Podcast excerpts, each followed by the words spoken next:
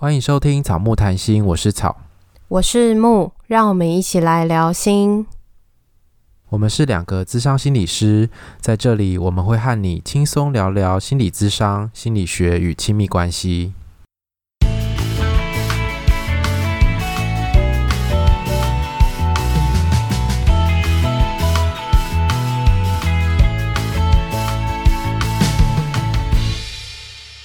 本集音乐由 OU Music 提供，感谢 OU Music 为我们制作片头歌曲。想学习怎么创作一首歌吗？从编曲、混音、后制，再到乐器弹唱，OU Music 全方位音乐线上课程，包办你创作路上的疑难杂症。想要客制化歌曲也没问题。毕业婚礼想留下最难忘的回忆，让公司形象焕然一新，为 YouTube 频道增添一点新意。只要提供故事，OU Music 为你打造。想学创作，想拥有自己的主题曲吗？OU Music 通通帮你实现。好，就是在进入主题之前，我们先分享一下我们最近的近况。我觉得我们现在要在这边录音，其实蛮不容易的。我觉得就是录音且跟你聊天都。可以聊的很多，可是都不是在聊主题，就会聊一聊，就聊到最近彼此的生活。对，然后我们就决定，好，先不要讲了，我们赶快把录音键按下去，直接开录。对，因为我们最近真的很崩溃，然后之前是草会想要休息，或者是有点觉得是我拉住他的感觉。对，因为我那时候就跟他讲说，如果我们这个节目没有你的话。那我们我觉得，如果只有我自己，我应该会让这个节目停更一段时间，可能几个月之类的。因为我觉得之前在那个工作转换的时候，真的太崩溃了，太多事情了，所以我觉得好像有点赶不过来。每一周要产出一次节目，好像对我来说是蛮有压力的事情。就是我好像能够做做到的那个最大的限度，就是每一周录出一集，我就觉得要死了。我觉得现在就是我的状态，因为我现在真的就是已经是。大家都不知道，其实我前面的工作还没有离职，我是到这个月才离职。然后我是现在在一个很崩溃的转换期。然后这个礼拜工作了，今天是礼拜六晚上，这礼拜工作了六天，然后明天还要再有一些开会的讨论。所以我就突然觉得，我今天在骑车，突然觉得。好崩溃哦，然后就觉得完了，今天晚上要录音，可是其实东西我也没有什么看，然后是草先去做准备，然后就觉得怎么办？时间不够，然后我就很想说，哈，这样是不是要停录一段时间？我觉得好累哦，我是不是快要就是不行？然后觉得压力很大，然后还想说，我要不要把手机形式一拿出来看，我到底可不可以？如果不可以，还是说要怎么办？然后，因为你你那时候晚上的时候就有传讯息给我说，你好像太忙了，最近快嘎不过来了这样。然后我想说，天哪，木讲出这种话是真的嘎不过来，因为你平常就是已经是很有效率，然后可以把事情安排的很好那种人，所以当你讲出这句话的时候，真的很可怕欸。而且重点是我已经真的是盯到最后了，今天其实是我上班日的最后一天，但是我在我在今天下班结束之后。骑车突然发现这件事，可是前面其实可能更忙，我还是撑过来。可是我今天下班，真的突然觉得说我好像快不行了。嗯，还是说我已经盯到了最后，就是前面已经盯太久了。可能你是不是已经到极限了之类的？我也觉得、欸，就是那时候好像说，就是再盯一段时间，后面就会好了。然后你那时候就会说，你下周就解脱了。可是后来我看一下我行程，好像下周也没有解脱哎、欸，每周还是要录音，然后四月份 四月份还要去马祖好几天，然后我就会开始很焦虑，说那我那时候要去马祖，等于我们假日就没办法录音，这样我还要往前，我们要录提早录音，对对，然后我就突然一阵感到很焦虑，在骑车的时候就很想把行事历拿出来看，就突然真的觉得很焦虑，然后。我打字给你的时候，我不不是还有点崩溃那边啊，什么什么之类的。对，他传了，就是你传了一个贴图给我，然后那贴图是崩溃的贴图，而且而且你去马祖还是去工作，不是去玩。对，真的太。然后我那时候还跟你崩溃说啊，感觉好焦虑，好多事情要做，好有压力。对啊。那如果真的大家听到我们停更的时候，就也不要太意外。我觉得我们应该不会停更太久啦。如果就是。可能会浪个一两个礼拜，或者是我们那一周就比较闲聊这样子而已吧。好啦，尽量。现在换你，换你拉住我了。对啊，因为你已经度过那个时期了。我还没有完全呢、啊，因为我下个月之后应该也会有一阵崩溃期，因为我下个月会有一个新的工作，就是就是它是两个整天的那一种工作，然后是我觉得还蛮密集轰炸的那一种，所以我觉得有点可怕。还没开始，但是我觉得下个月好像也蛮可怕的。然后下个月我们两个就一起崩溃，这样。对，好了，但是我们就互相拉着彼此啊。我觉得有一件事情是。就是你之前跟我讲到的，好像有学生在听我们节目嘛，就是在念智商所的学生听我们节目，然后他觉得说听我们节目对他目前在接案上面也蛮有帮助的。我觉得听得很蛮感动的，因为其实我们的节目不是要录给他们听的，我们的目标群众是一般的大众。没想到连有受过相关、正在受相关训练的人也会有帮助。对。所以蛮惊讶的，我觉得好像听众一直有在听，然后有从我们的录制的内容里面得到一些收获，然后我们有产生一些效果吧，或者是我们在做一些嗯对别人有帮助的事情，我就觉得那是我们撑下去一个很大的动力，要不然我们真的生活要死掉了。因为我们现在我们录音真的都很晚，现在是晚上的十点多。对，然后而且我们很久没有见面了，因为我们以前都可以两个人在同一个空间录，可是我们已经远端很久了，好几个月了。大家可能也听不出来，或是也没有发现。对，其实我们是嗯，应该很很好几个月都已经敲不出时间可以见面录音了，所以我们已经都是远端录的很习惯。有啦，有那个见面录音，但档案还在鸡蛋糕呢。啊，对对对，啊，只有那一次啊。那我们就进入今天的主题。今天主题是之前听众写信给我们关于他的家庭故事，然后他的昵称我们就叫做，这是听众写信给我们关于他的家庭故事，然后我们觉得好像要用文字回有点麻烦，我觉得我们好像真的不太喜欢写文字，对，我们好像用讲的比较快，所以我们就说，那如果你不急的话，我们就用。节目回复你，对，所以我们现在要来录讲一下他的故事，然后跟他说一说我们的看法。这个故事里面，他主要想要讨论的对象是跟他的爸爸有关。他觉得爸爸的爱很让人窒息，让他不知道怎么去爱爸爸跟爱自己。然后他提到了他小时候的一些故事，家里小时候管得很严，特别是在品德跟成绩。在小学成绩没有前五名就会被打，还要剪头发，剪到耳下的那种。不知道现在年轻的听众有没有经历过法禁？我想应该都没有吧。我有、欸，你有经历过法禁吗？我也有啊，有国中的时候也是要剪耳下，不知道几公分。嗯，但是后来到高中就没有法禁，可能现在学生完全都没有法禁，无法体会说以前要剪很短，真的很丑，对的那种生活。我以前国中是要就是手指插进去头发里面，头发不可以比手指长，出来，对不对？对对对对对对。对，所以他小时候就是不是被学校要求的，是爸爸要求，只要你成绩没有到，然后就是会剪头发。我觉得剪头发这其实是蛮。外在上面的影响，诶，因为其实你被剪得很短，然后可能会影响到你跟同学的相处，同学可能会嘲笑你，或者是你自己也会觉得没自信，因为不一定是你真的喜欢的发型。对，而且很多人就是因为头发其实长很慢嘛，一个月就是长一点点而已。对啊，所以你要长十公分，其实是要花快一年的时间。其实那头发是很宝贝的吧？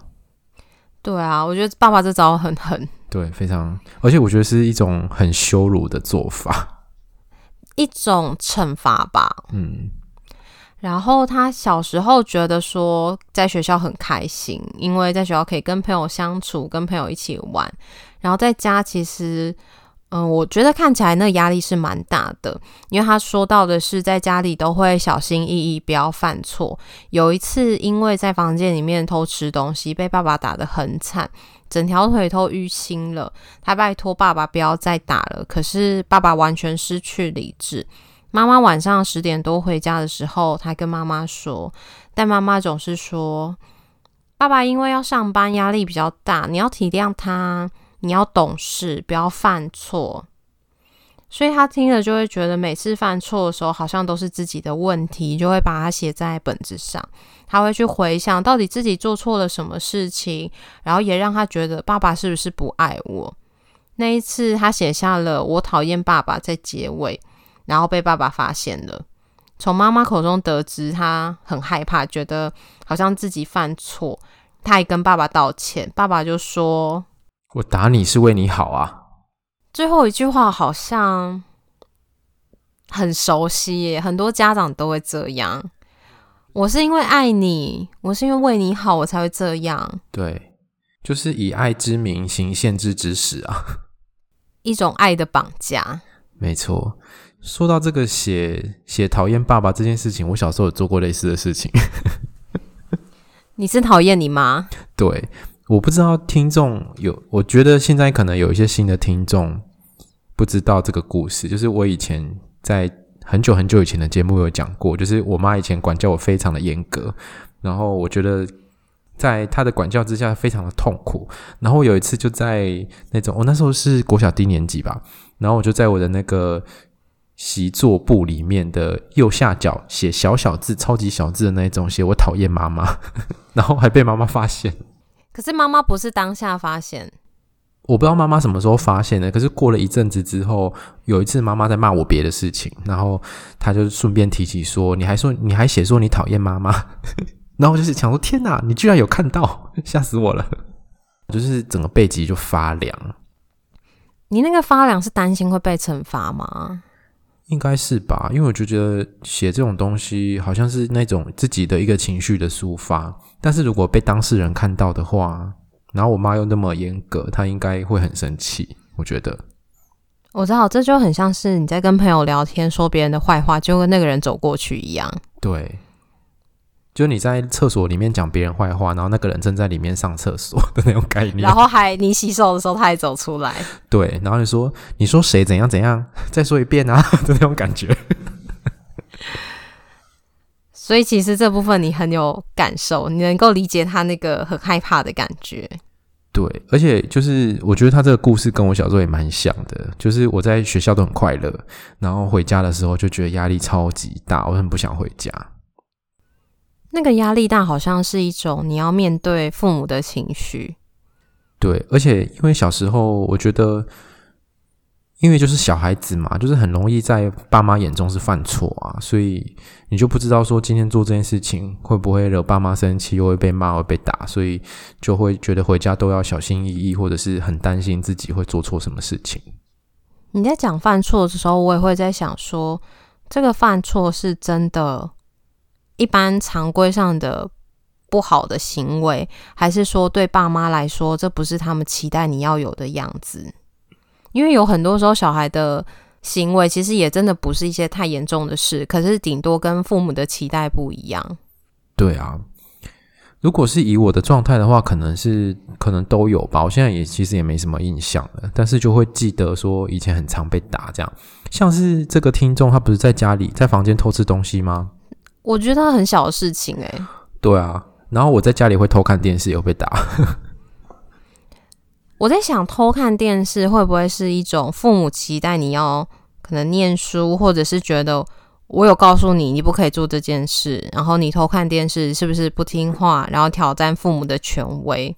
不一定是因为看电视这件事情，而是看电视这件事情对他们来说有些什么样的感觉？嗯。有可能，或者是说他立下一个规矩，是你写完作业才可以看电视。可是你还没写完作业就给我看电视，就是破坏了这个规矩。不守规矩。对对对，对。然后有些其实会，呃，有点过度推论，就是你没有遵守这个规矩，你是不是没有把我放在眼里？嗯。平常怎么跟你讲的？你，你现在大为了是不是？没有，就觉得你没有把父母的话听进去，没有要听话。可是其实。有的时候，我觉得要孩子听话不是这么容易的。或许你可能要让他知道为什么，又或许这件事情你要让他真的是发自内心，他愿意去做，他才会去做，不然都会变成是一种用权威，然后用一些惩罚去让他达到你想要的行为。对啊，他其实就是一种诉诸恐惧的手段吧。因为你做的这件事情后面会被打，所以你基于会恐惧、会害怕后面那个后果，所以就你会可能做之前会再三想过后果，这样。可是很多小时候，很多小孩子其实并不一定能够在在当下就考虑到后果，因为小孩子发展就是没有办法想那么远啊。小孩没有那么聪明啊，如果那么聪明，那还叫小孩吗？对，没错。而且我觉得，就是吃东西这件事情真的是蛮小的一件事情。可是不知道爸爸在意的点是什么？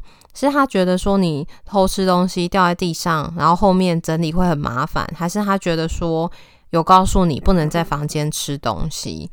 我觉得对于这个听众来说，他可能也不知道为什么不能在房间吃东西。对，因为他上面没有特别提到。对，但我觉得比较可怕的是。因为这一件小事，因为我们觉得是小事啊，可能爸爸不这么觉得吧。但是对当事人说可能是小事，因为在没有说明原因的情况下，其实都会不知道为什么。或许爸爸有一个他自己的立场，很合理的原因，可是他没有说，也没有人知道。对。然后他就因为那个听众主观的感受是觉得爸爸那时候好像失去理智的狂打他，然后打到整条腿都大 OK 这样子。然后妈妈说，爸爸上班压力大，所以看起来这个好像是一个爸爸把他平常上班的压力发泄在他身上。所以妈妈会有一样的感觉，觉得这个不是因为这个听众犯错，不是因为偷吃东西这件事，而是爸爸压力大，所以要去体谅他。对，然后要尽量听爸爸的话，按照爸爸的规矩。你才不会被打。我觉得这是好像是一种保护小孩免于遭受更多打骂的一种方式，叮咛吗？可是，在那个时候，孩子可能很难理解到你说的这一段话。他可能会觉得说：“是不是爸爸不爱我？我就做一件这么小的事情，他把我打的这么惨。如果他爱我的话，他会不会不会这么凶狠的对我？”对啊。我觉得我不知道你小时候有没有这样诶、欸，小时候有时候被父母教训很惨的时候，都会想说，到底自己是不是亲生的，还是说垃圾桶捡来的？哎、欸，我最近在看那个一个台剧啊，就是那个《天桥上的魔术师》，然后那个主角这个小孩子，他被打的时候，都会说：“我们是亲生啦，没人爱我啦。”上面一直大哭大喊这样子。我觉得那是一种很受伤的感觉吧，觉得说。呃，这个教训好像对那个小孩来说有点太过了，好像不是爸妈的爱会有的教训。嗯，可是那个教训，我觉得好像蛮重要的，是你要让孩子知道自己到底哪边做错了。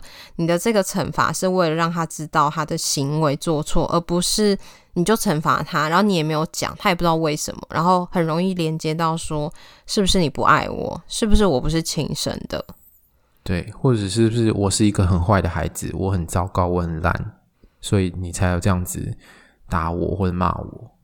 在这个听众的故事就蛮像这样的感觉，就是是不是不爱我才会这样？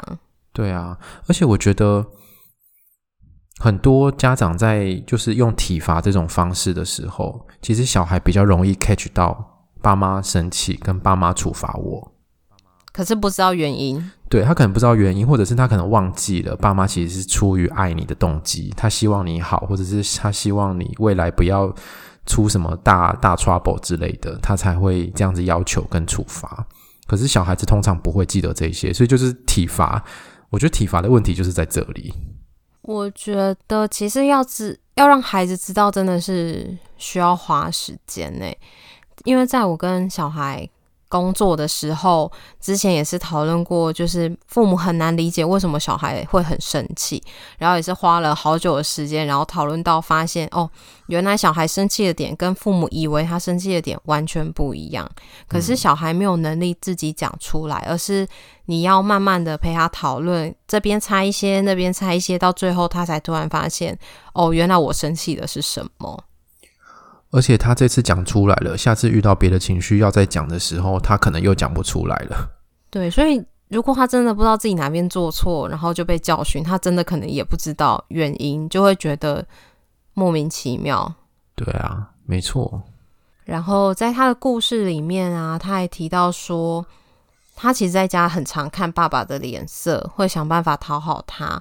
他的内心常常是非常纠结的，就是爸爸在物质上、教育上是百分之百的投资，投资在他的身上，所以这样子他会觉得自己好像需要听爸爸的话，不听话就是不爱爸爸。我觉得这个状态会让这个听众的情绪很复杂，因为他如果是一个。不不太理家庭，然后回来就要钱，或者回来就大骂小孩的那种爸爸的话，他的情绪可能会单纯一点，就是就是可以单纯的讨厌或单纯的恨爸爸。可是因为今天爸爸对家里的付出很多，然后又其实也是算是把资源都投注在小孩身上，就是在这点上可能也真的对小孩很好，甚至比其他的爸爸还要好，所以就会变成这个感受会变得很复杂。就是会，就是你很照顾我，可是我又感觉到有些对待你好像又不是很爱我。对，所以就是有有一种很矛盾又纠结的感受。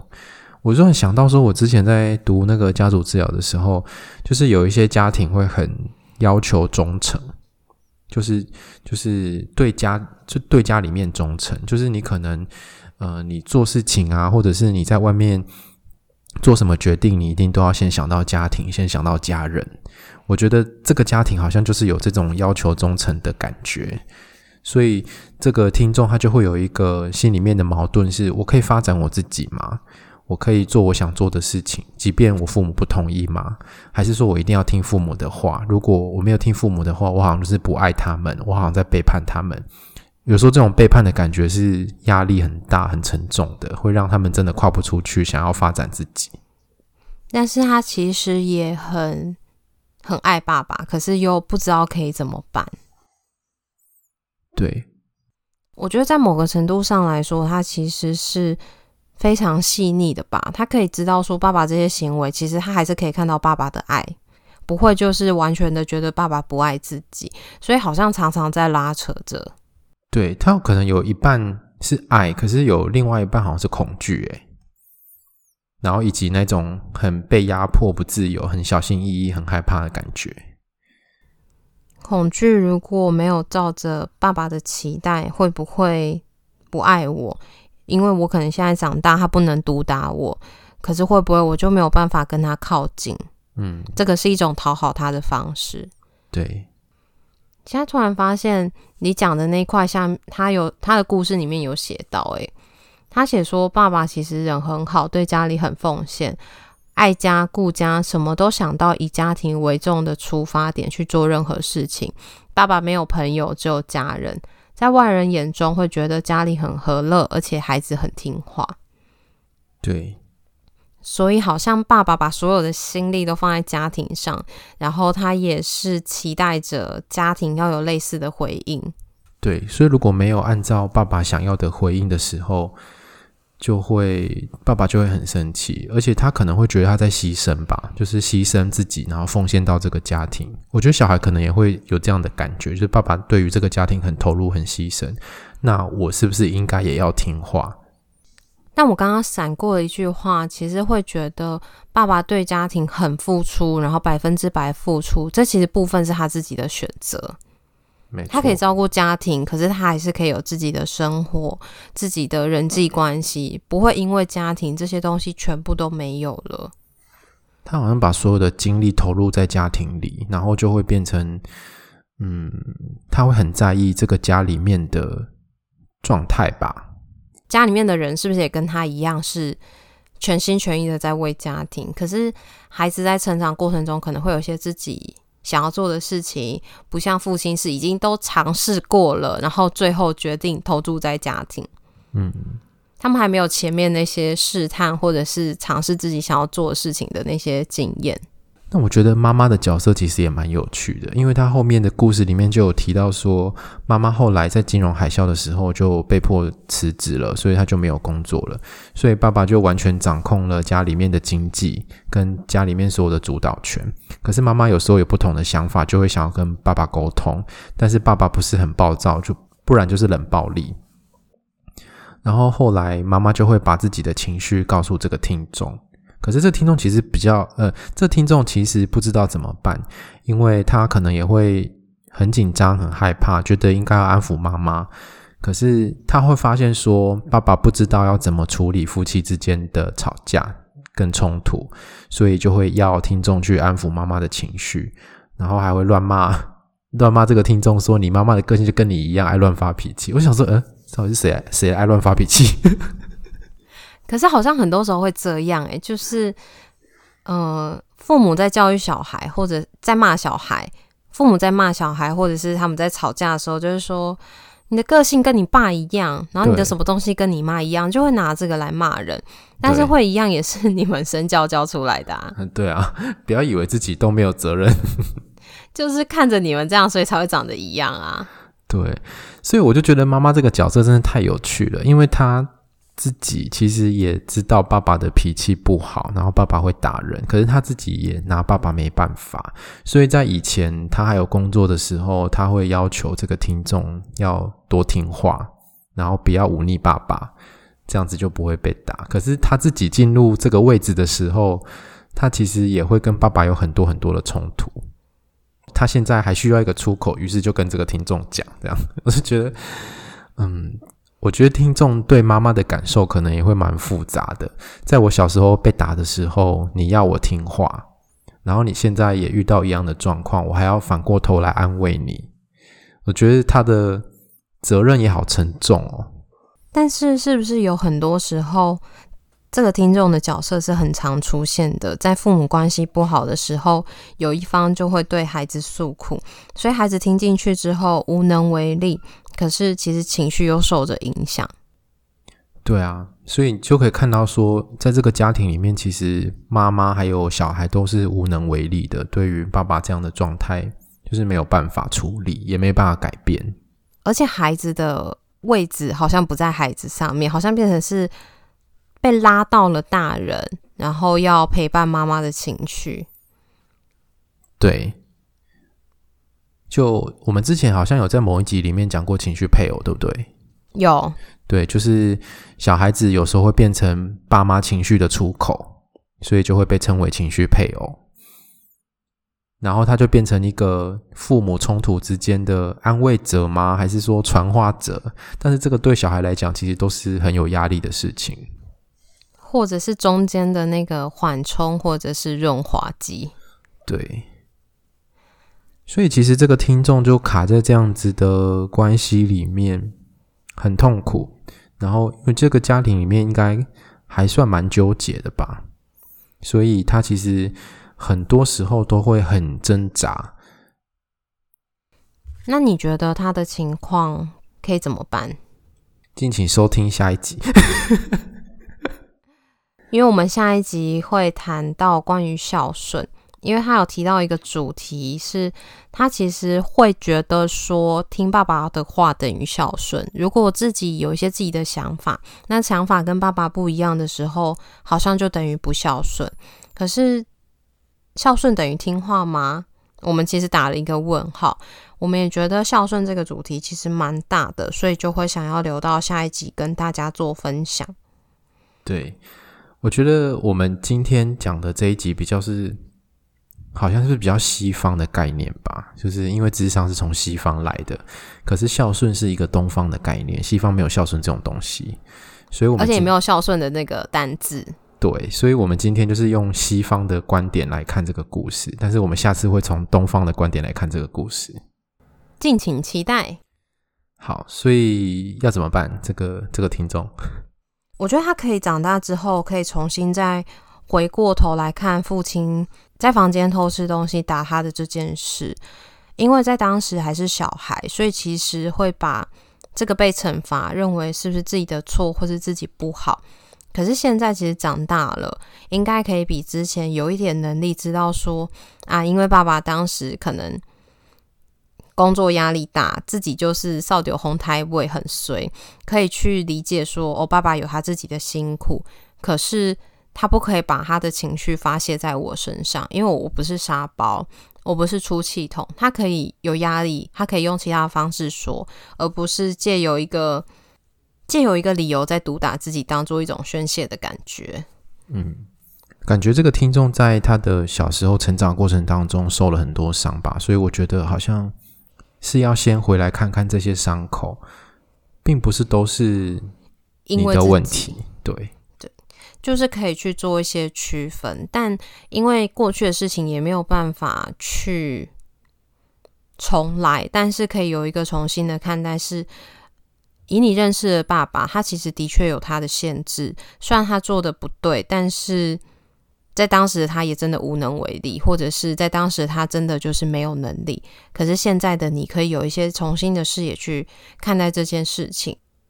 我觉得，如果这个听众现在已经长大了，然后会面临说，我到底要听父母的，还是我需要去发展自己？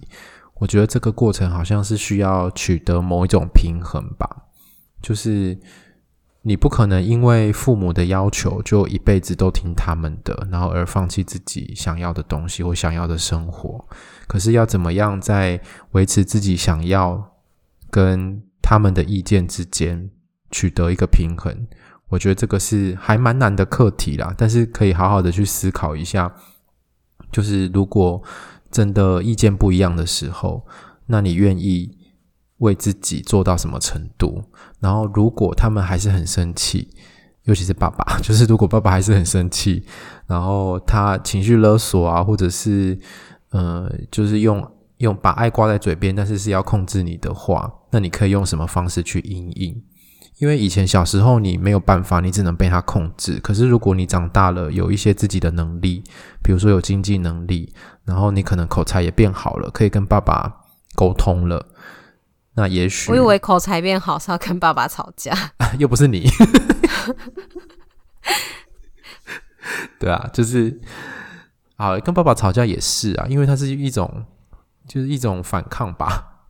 有时候你不吵架，你是没有办法达成自己想要的。那有时候吵架也是一种方法，对啊。那重点就是有时候可能也会自己觉得很罪恶，或者是这样好像很不好，但是其实其实你是。为了自己想做的东西正在努力，然后人生是你的。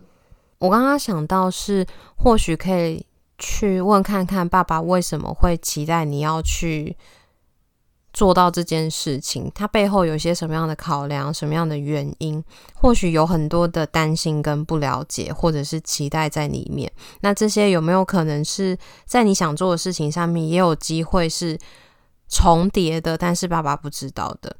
因为如果，例如说，像很多家长都会觉得，哦，你就找一个稳定的工作啊，不要让自己这么辛苦。可是为什么他们期待是这样？是因为他们自己很辛苦，所以期待你有一个稳定的工作，还是说他看到有稳定工作的人，其实生活看似过得很好，所以他也不希望你受苦，所以期待你去找一份稳定的工作？嗯。但是有时候你跟爸爸对于生涯的看法或者意见不一样，并不代表你就是顶撞或是忤逆，还是你不孝，而是你长大了，你可以拥有自己的想法，你有你想过的人生。我觉得这是两件不同的事情。虽然说我们这个文化可能还是会觉得没有听爸妈的话好像很不孝，但是孝顺孝顺的议题，我们就下次再来谈好了。